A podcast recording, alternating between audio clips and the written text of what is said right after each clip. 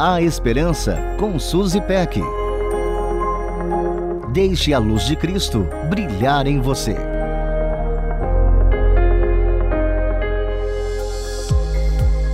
A vida muitas vezes parece perder o colorido e a beleza diante da dor que as circunstâncias nos apresentam, como a morte de alguém que amamos, sejam filho, pai, mãe, cônjuge ou até a melhor amiga.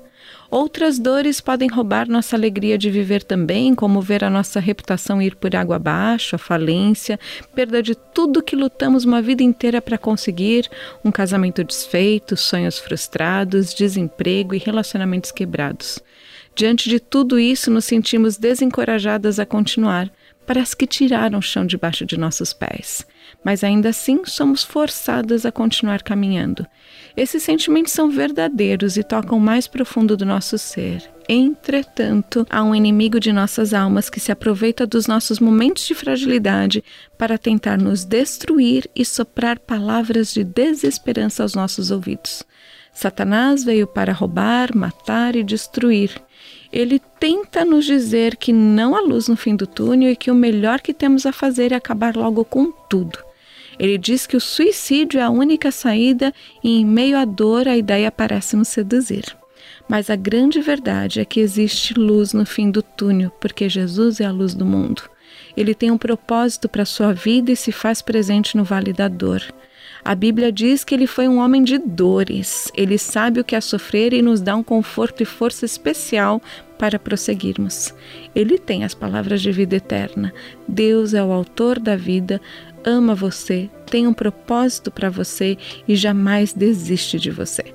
Romanos 8, nos versículos 38 e 39, lemos assim: Mas em todas essas coisas somos mais do que vencedores por meio daquele que nos amou pois estou convencido de que nem morte, nem vida, nem anjos, nem demônios, nem o presente, nem o futuro, nem quaisquer poderes, nem altura, nem profundidade, nem qualquer outra coisa na criação será capaz de nos separar do amor de Deus que está em Cristo Jesus, nosso Senhor.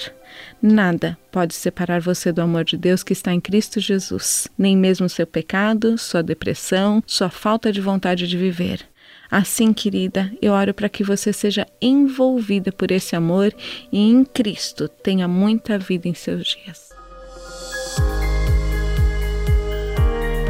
A Esperança com Suzy Peck. Deixe a luz de Cristo brilhar em você. Para conferir esse e outros conteúdos, acesse transmundial.org.br.